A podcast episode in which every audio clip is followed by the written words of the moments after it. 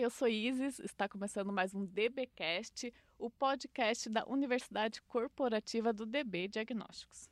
Hoje eu estou aqui com o Dr. Nathan Seskin, médico, ginecologista, obstetra, especialista em reprodução humana. Falei certo, doutor? Exatamente. Um prazer então, estar aqui com vocês. Obrigada, doutor. O prazer é nosso. Seja muito bem-vindo. A gente vai bater um papo sobre endometriose, em especial ao março amarelo. Exatamente. Isso é bem legal, né? Que a gente tem a, na medicina e no mundo, todos os meses tem os meses com as cores, né? O outubro rosa talvez seja o mais conhecido. E especialmente o março tem o março amarelo e, e condiz em respeito à endometriose, a conscientização da endometriose, o que é endometriose. Então vai ser um bate-papo bem legal. É, é uma doença muito atual, né? Com, que tem um impacto na nossa sociedade de uma maneira grande. E é exatamente isso que a gente vai desmistificar ao longo da nossa conversa. E é uma honra estar aqui com vocês. Perfeito. Agradeço de novo sua presença aqui conosco, doutor. Para começar, a gente preparou algumas perguntinhas, mas antes eu queria que a gente desse um panorama geral. Parece que a gente escuta muito sobre endometriose, mas ninguém sabe ao certo o que, que realmente é. Consegue dessa geral para a gente, antes da gente entrar nas perguntas mais específicas? Claro.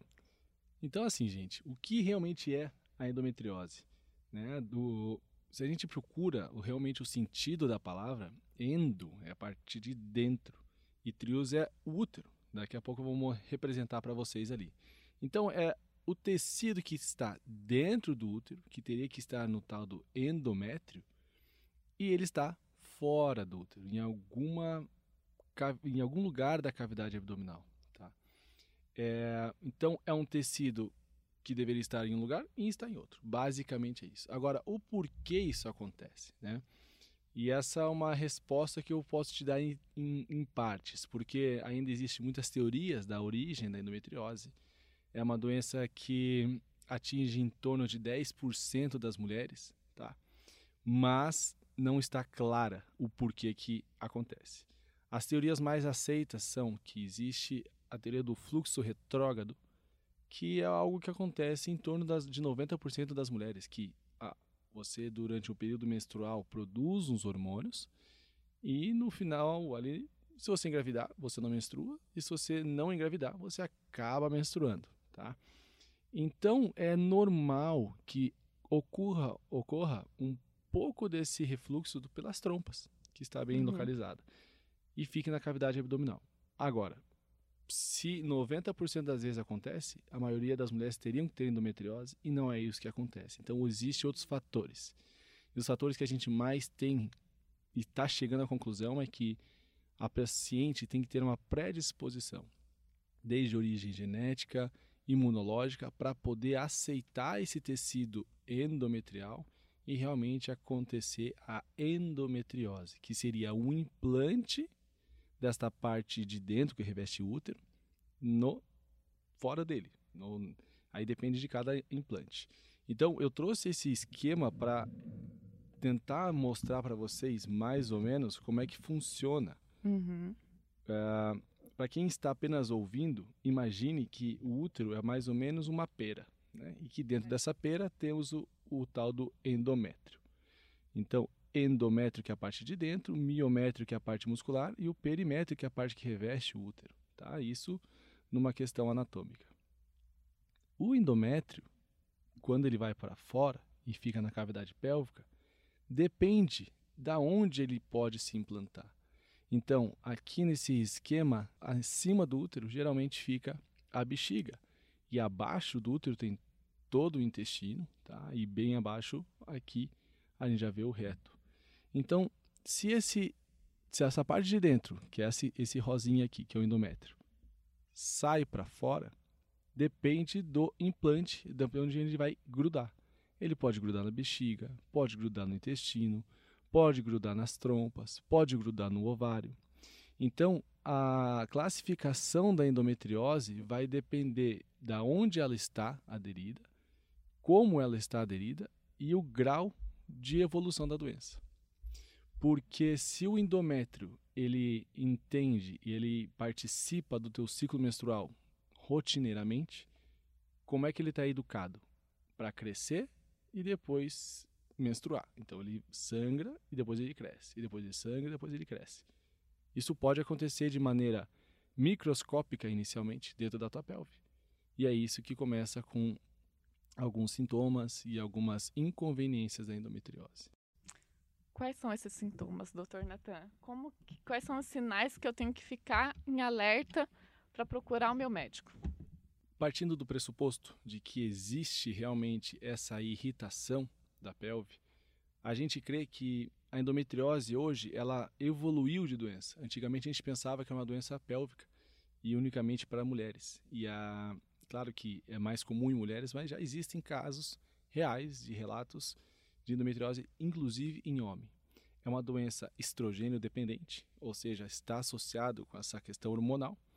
E os efeitos e as causas e as consequências podem variar de mulher para mulher. Tá? Não existe uma matemática de quanto maior a endometriose, maior os sintomas. Veja que raro, né? Uhum. É, mas quando estão envolvidos os sintomas, elas giram em torno daquele ciclo menstrual a mulher fica bem mais sensível no período menstrual. Ela pode ter o que a gente chama de DES, os DES das endometrioses, que são dor na relação sexual, que a gente chama de dispareunia, dor na própria evacuação, que é a disquesia, né? Ela pode ter dor na eu falei dor na relação sexual? Falou. Muito bem. Ela pode ter apenas a cólica menstrual, que é uma dor na menstruação, tá? E isso atrapalha muito a vida da mulher. Então a gente tem os desfechos que acontecem é, fisiologicamente e tem os desfechos que acontecem além do fisiológico. Costumo conversar com minhas pacientes em consultório que a dor menstrual ela não é normal, ela deve ser investigada. Uhum. Né? O, o grande prejuízo que a gente tem com endometriose é que às vezes demora muito o diagnóstico. A gente tem em média um tempo de diagnóstico de em torno de seis anos a oito anos de doença. E isso pode progredir muito. Então, essa é importância de você ter uma investigação, de ter uma anamnese bem feita, um ginecologista te, que te conheça ou que te encaminhe para um especialista nessa área, faz sentido e, e ajuda nas consequências do, do, dos sintomas. É importante dizer que a endometriose ela não tem cura, porém ela tem tratamento ela tem manutenção e de, depende de cada caso, você consegue sim oferecer melhor qualidade de vida para essa paciente e menores repercussões em relação à doença. Doutor Natan, você chegou onde eu queria chegar, no diagnóstico precoce. Uma paciente que faz acompanhamento, que não tem um diagnóstico tardio, como esses de 8 né, ou 6 anos, como você citou aqui. Quais os tratamentos que eu posso direcionar para ela que serão diferentes do, de um tratamento mais tardio? Bom, é, isso a gente denomina prevenção, né? E ainda falar de prevenção de endometriose, se ainda essa causa não está bem estabelecida, não é uma realidade. Eu costumo dizer para minhas pacientes que a endometriose não é para quem quer, e sim para quem pode. Porque existem esses fatores genéticos, esses fatores imunológicos que ainda estão sendo descobertos. Tá?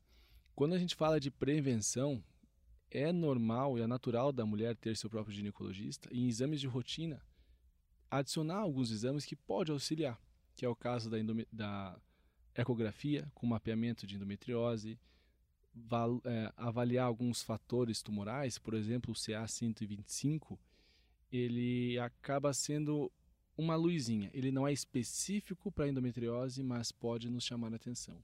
A gente acreditava que a endometriose ela era uma doença unicamente da pelve e hoje a gente sabe que isso não é uma realidade.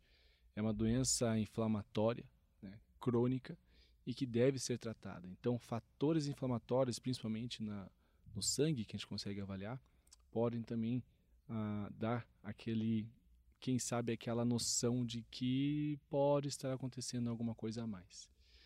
Então eu sugiro sempre estar sendo bem acompanhada por algum ginecologista de confiança. E caso haja uma suspeita, encaminhar, se não tiver na sua prática clínica, para um especialista que trabalhe com endometriose, que trabalhe com infertilidade, porque eu acabei nem comentando no último D. Ah, uma das grandes consequências da endometriose é a dificuldade de engravidar, ou seja, a infertilidade. E por isso que no nosso dia a dia, para quem mexe com reprodução assistida, reprodução humana, é, está muito ligado à endometriose. Então, todos os dias eu atendo pacientes com endometriose, diagnosticadas mais cedo e algumas, infelizmente, bem mais tarde. Isso altera bastante o prognóstico, principalmente quando a gente fala em relação à é, fertilidade ou à infertilidade. Porque se tem uma coisa que paciente em geral procura médico é quando tem dor. Então, quando a gente começa na, com a cólica menstrual absurda ou com uma dificuldade muito grande de ter relação sexual, geralmente a, a mulher ela vai atrás de um porquê e a gente começa e consegue diagnosticar precocemente. Outras já não têm a mesma sorte porque ah, existem vários sintomas da endometriose descritos. Não é apenas esses Ds de que eu comentei. Ela tem uma manifestação sistêmica e a gente tem que ficar ligado em relação a isso. Doutor, eu já vou chegar lá na infertilidade, mas eu quero pegar uma coisinha do começo da sua resposta. Você falou em fator genético. Esse fator genético ele está associado a um fator hereditário, correto? Sim. E as, quando a gente fala do fator genético, e ainda existe alguns marcadores que a gente está começando a entender, o problema é que não é um fator específico, por exemplo, um câncer de mama, que tem o BRCA1 né, uhum. e o BRCA2, que também é hereditário. Ainda em endometriose existem alguns marcadores que não são tão específicos, correto? Agora, não é incomum você avaliar essa paciente e você a, entender que a irmã tem endometriose, que as primas de primeiro grau têm endometriose, a mãe tem endometriose, porque é uma doença muito atual, né? E a gente tem compreendido cada vez mais essa ligação. Inclusive, a, a questão de quem tem endometriose ou se existe algum fenótipo para isso. E a gente diz que sim, a gente tem avaliado e os estudos dizem que geralmente são mulheres brancas, mulheres mais magras, mulheres que tiveram a, o, a menarca, ou seja, a primeira menstruação, um pouco em torno ali dos 9, 10 mais anos, um pouco comum. mais cedo. Por quê? Porque se, ou menopausa tardia. Porque isso significa que ela está há mais tempo sobre o efeito do estrogênio. E é uma doença estrogênio dependente, né? Então a gente vê essa relação com o perfil da doença. A doença ela começa a aparecer por volta de que idade? Geralmente ela começa a aparecer mesmo em, em época reprodutiva. Né? Pode começar aos 15 anos, aos 20 anos, depende. Depende para cada caso. Eu já peguei pacientes jovens, mas isso é, é, bom que não é o usual, né? Jovens de 15, 16 anos com uma suspeita de endometriose e depois a comprovação é, mas todo o período fértil, ela, ela é uma, uma doença que está em ativação durante a, a, idade reprodutiva da mulher. Legal. Doutor, teve um momento que você falou uma coisa que eu achei muito interessante. Toda dor a gente deve levar ao médico. Infelizmente, desde o momento que a gente menstrua, a gente acostuma, a gente banaliza um pouco a cólica e algumas mulheres banalizam até a dor na hora do ato sexual.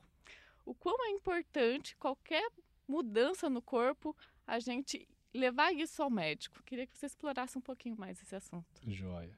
Isso é importante porque o autoconhecimento faz parte da de qualquer pessoa, né? Seja homem, seja mulher, e você compreender como o seu organismo funciona faz sentido.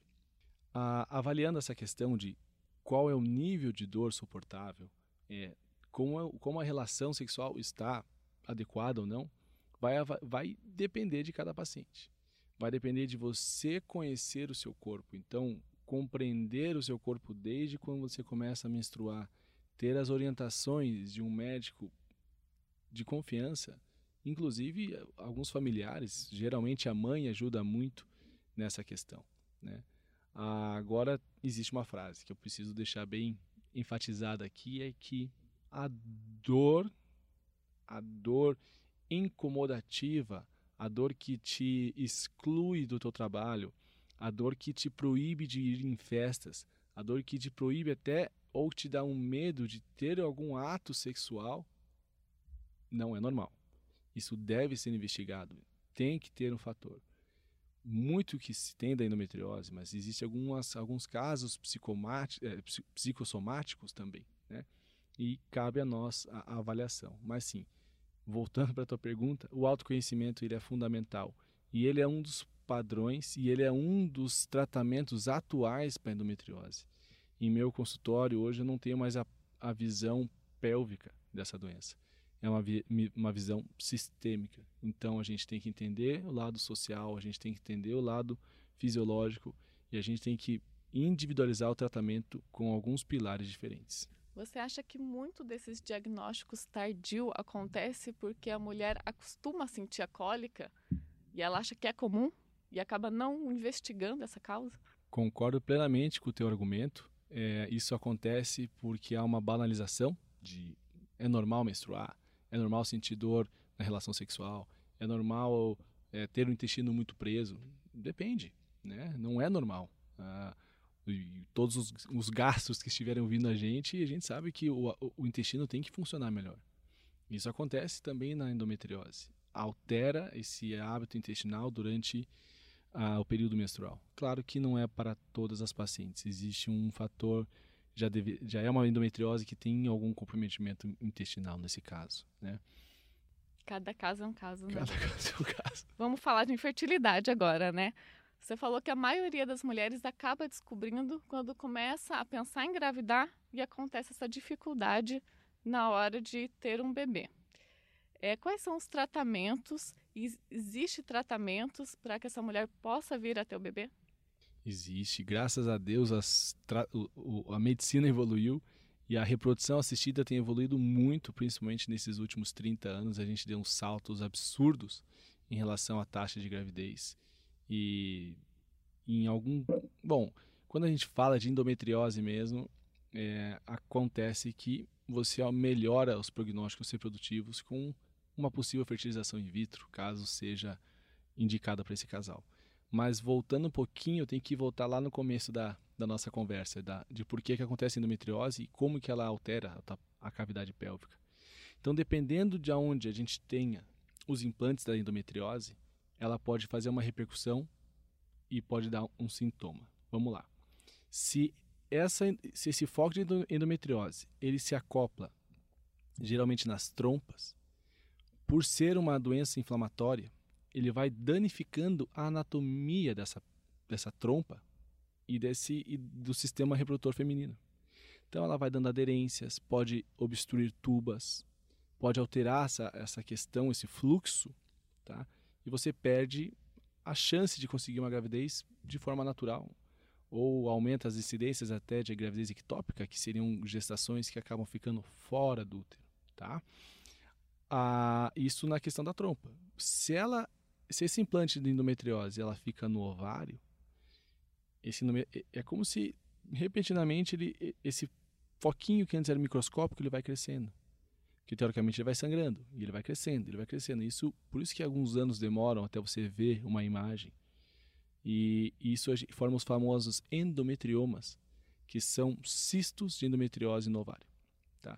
E nada mais é que um acúmulo de sangue que está todo tempo sendo criado, né?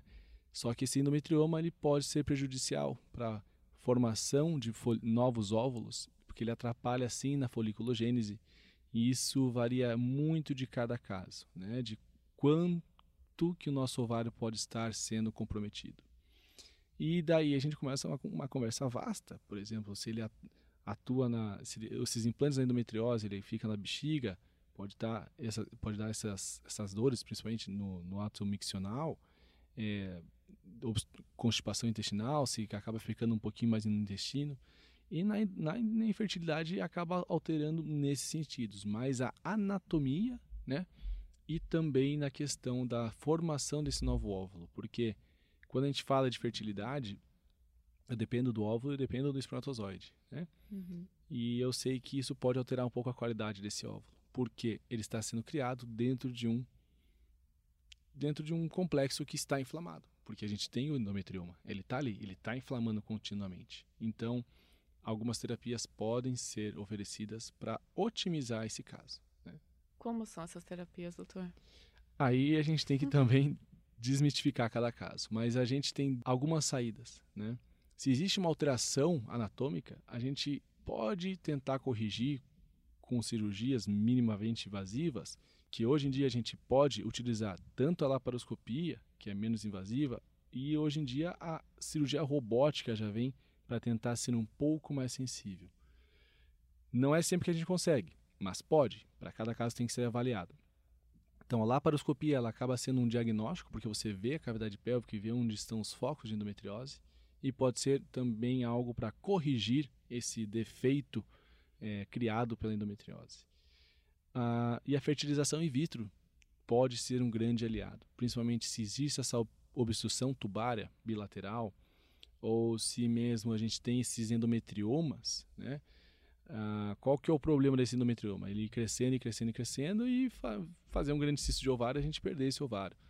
Né? Então a gente, em alguns casos, indica uma fertilização in vitro antes de que aconteça essa essa perca desse ovário, porque a gente, uma vez que a gente perde esse ovário, a gente diminui nossas taxas de gravidez. Né?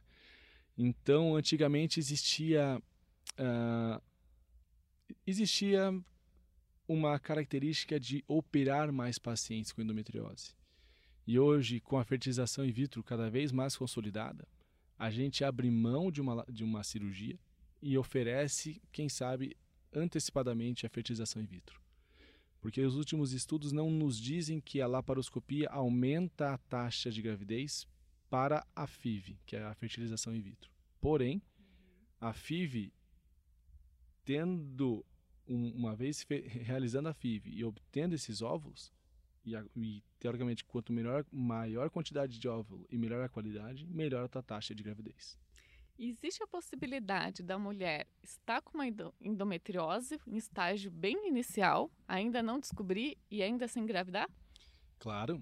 Quando a gente fala da endometriose, e em, em torno de 10% da, das mulheres têm, 10 ou 15, varia muito de, acordo com a nossa, nossa fonte, mas quando a gente leva para a infertilidade, em torno de 40 a 50% das mulheres inférteis têm endometriose. Mas isso não significa dizer que toda mulher com infertilidade tem endometriose. É muito comum mulheres terem endometriose, às vezes esses desconfortos que a gente fala, e não ter qualquer sintoma de ou qualquer consequência de infertilidade. Isso é bastante, bastante chamativo, né? E uma gravidez onde a mulher tem endometriose tem algum risco maior para o bebê? Geralmente não. O problema da endometriose é quando a gente não consegue fazer essa pessoa engravidar, né?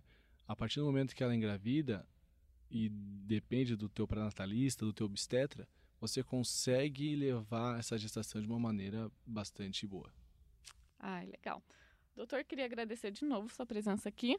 Acho que a gente conseguiu tirar algumas dúvidas, a gente conseguiu falar bastante. E, em especial ao Março Amarelo, queria que você deixasse um recado final para gente. Muito obrigado mais uma vez pela, pelo convite. Foi um prazer estar aqui conversando com vocês. E eu queria deixar alguns, alguns, alguns conselhos. A endometriose, antigamente, a gente tratava de uma forma única, é, como eu comentei hoje.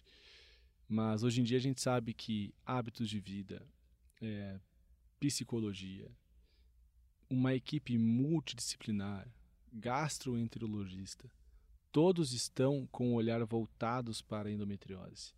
Hoje, nenhuma paciente que existe que tem endometriose, dificilmente ela sai do meu consultório sem uma recomendação nutricional, que eu trabalho com nutricionistas.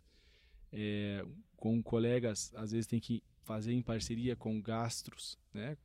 toda aquela parte intestinal, é, tanto personal trainer que vai ajustar o, o exercício físico para essa paciente ter uma melhor qualidade de vida. Eu diminuir a inflamação com suplementações, com dieta, que seria uma reeducação alimentar, eu diminuo então essa inflamação né? e possibilito melhor qualidade de vida. Existe um aspecto e uma ligação muito forte entre endometriose e a questão psicológica, principalmente quando a gente leva em consideração infertilidade. Elas andam juntas sim. Então, oferecer um apoio psicológico para essa paciente com profissionais que trabalhem nessa área também acaba sendo uma, uma das bases do tratamento. Então, os conselhos que eu dou é acompanhe com médicos que têm um olhar atual para essa doença. Né? Ginecologistas, geralmente, eles têm uma facilidade melhor porque acaba sendo no nosso dia a dia. Caso haja o diagnóstico, a suspeita de procurar algum especialista para melhorar, sim, as condições de vida. E uma vez diagnosticado, existe diversos tratamentos né, que começam desde uma reeducação alimentar, exercício físico, para quem sabe uma possível cirurgia ou quem sabe uh, oferecer para ela uma melhor otimização na questão reprodutiva. Doutor, eu lembrei de uma coisa quando a gente fala em vários tratamentos, alimentação saudável, fazer exercício, tem uma coisa que é muito da rotina da mulher desde cedo e eu deixei passar aqui. Anticoncepcional. Traz alguma interferência no tratamento da endometriose?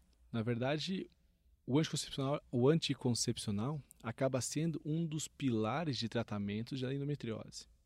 Porém, o que acontece? Como ele, a, a doença tem, ela é estrogênio dependente e varia de acordo com o ciclo menstrual, o fato de você usar anticoncepcional, você não ovula. Geralmente você faz anovulação crônica. Ela não cura a doença, ela trata os sintomas. Então, eu recebo muita paciente em uso de anticoncepcional e tudo depende para o que você faz. Eu não, eu não banalizo o anticoncepcional. Muitas vezes eu mantenho. Né? Existem várias classes deles que a gente pode utilizar. Agora, ele não trata a causa ele trata a consequência. Mas ele pode camuflar alguns sintomas. Acaba, sim, porque se você começa a utilizar anticoncepcional, vamos supor, aos 16 anos, e você tinha uma endometriose e não sabia, o que é muito comum, e você usa essa, esse anticoncepcional por 5 anos, você não vai ter sintoma durante esses 5 anos. Ou, se tiver, serão mínimos, porque você vai estar com os hormônios atuando de uma forma um pouco men os hormônios nesse caso são um pouco menores do que a fisiologia traz para você e você não ovula, você não não menstrua propriamente dito. Você não tem ação daquele estrogênio é, realmente alterando a composição ou alter, fazendo os picos de, de hormônio que você tem no teu organismo. Então, sim, ele pode acabar alterando algumas, algumas questões. Mas ele não evita a endometriose também, isso é mito. Não evita. Ele não é um tratamento. Ele é. Perdão. Ele não cura a endometriose. Ele trata a consequência, não a uhum. causa. Não a causa. Mais algum recado final, doutor? Acho que tenho muitos recados. não, foi muito bom estar aqui com você. Acho que foi uma conversa bem, bem, bem leve. É uma doença que a gente tem que sim abrir os olhos para ela, principalmente na no formato de vida que temos hoje. É, Existem diversas várias formas de a gente ver, tratar, conduzir ou se preparar para a endometriose. É, várias fontes informativas e, e, é legal. Por exemplo, isso que a gente está fazendo agora de conversar mais abertamente sobre a doença traz alguns conselhos para essas pessoas, né? E isso eu acho fundamental. Mas é uma é algo que eu posso falar o dia inteiro e mesmo assim vai ter assunto. Mas acho que por hoje foi muito, muito gratificante estar aqui com vocês. Obrigada, doutora. Acho que a gente conseguiu esclarecer algumas dúvidas. Como você falou, é assunto aí para vários episódios, mas aqui a gente tem um tempinho mais curto. Queria agradecer. Eu queria deixar esse espaço, caso alguém, alguém queira marcar uma consulta com o Dr. Natan, como é que faz? Bom, para quem quiser me procurar, eu sou bem ativo nas redes sociais. Tem tanto o canal do Instagram, que é Dr. Natan Seskin, é, trabalho em uma clínica de fertilidade, é uma clínica que já tem uma história bastante bonita em Curitiba. Tenho a honra de levar o nome do meu pai como, como diretor clínico hoje em dia e hoje em dia estamos né, assumindo algumas, algumas responsabilidades, mas trabalhamos na, na clínica Felicitar, Instituto de Fertilidade.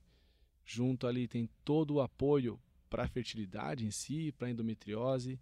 Temos profissionais capacitados, desde cirurgiões, é, nutricionista, psicólogo, ginecologista, ginecologista com essa visão integrativa, que é essa visão multidisciplinar, ou seja, uma paciente que estará bem abraçada caso um dia precise. E fora as videoconferências aí, né? Que dá para, graças a Deus, a gente consegue com a internet hoje em dia auxiliar muitas pessoas. Tenho pacientes de fora de Curitiba que pede exames, avalia exames, suplementação necessária, essas conversas e tem ajustado e melhorado a qualidade de vida. Porque eu ainda trabalho bastante com a infertilidade. É, muitas pacientes vêm atrás de mim pelo sonho de construir família e ter um filho. Mas é uma a endometriose está muito associada com qualidade de vida da mulher moderna. E esse é o principal recado que eu quero deixar. Dor não é normal, é, endometriosezinha não existe, tudo existe um tratamento e tudo existe uma forma de levar e de viver melhor a cada dia. Seja para uma, uma mulher que não deseja ter filhos, mas também não quer deixar de ir no casamento da melhor amiga porque tem uma cólica abdominal insuportável, e é assim que a gente descreve algumas pacientes de incapacitante, e ou por outro lado, aquelas mulheres que sonham em ter filhos e sabe que a endometriose pode ser um, uma pedrinha no sapato. Então estamos aí para auxiliar os, todas as mulheres desse mundo. Legal, doutora, eu gostei muito da nossa conversa. Eu acho que sempre quando a gente fala de saúde, a gente acaba falando de alimentação saudável e exercício físico. E hoje a gente acrescentou mais uma coisa: sentir dor não é normal. Não. Gostei muito dessa parte. Então, qualquer dor, procure seu médico. Não fique achando que é normal. Sentir cólica não é normal. Sentir dor na relação também não é normal, né? Exatamente. E um adendo especial para aquelas que também não têm dor. É, é, é incrível. Eu já peguei, a gente pratica, né? E tem continuamente, a gente opera pacientes toda semana, e eu já peguei um caso extremo, onde existe um termo na cirurgia que é pelve congelada, que é quando tem muita aderência e a cirurgia geralmente é mais difícil. Então a pelve complicada para facilitar para a gente e a paciente sem dor e sem sintoma.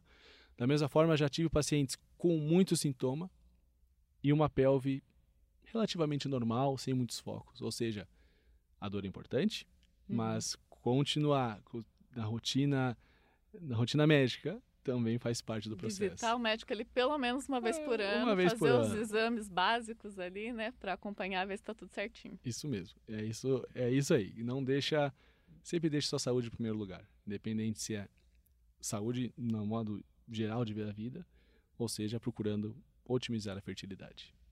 Perfeito. Obrigada, doutor. Muito obrigado. Pessoal, nossa conversa hoje sobre Março Amarelo, especial endometriose com o Dr. Natan, vai estar disponível na UniDB, nos nossos agregadores em formato de podcast e também no nosso site unidb.com.br.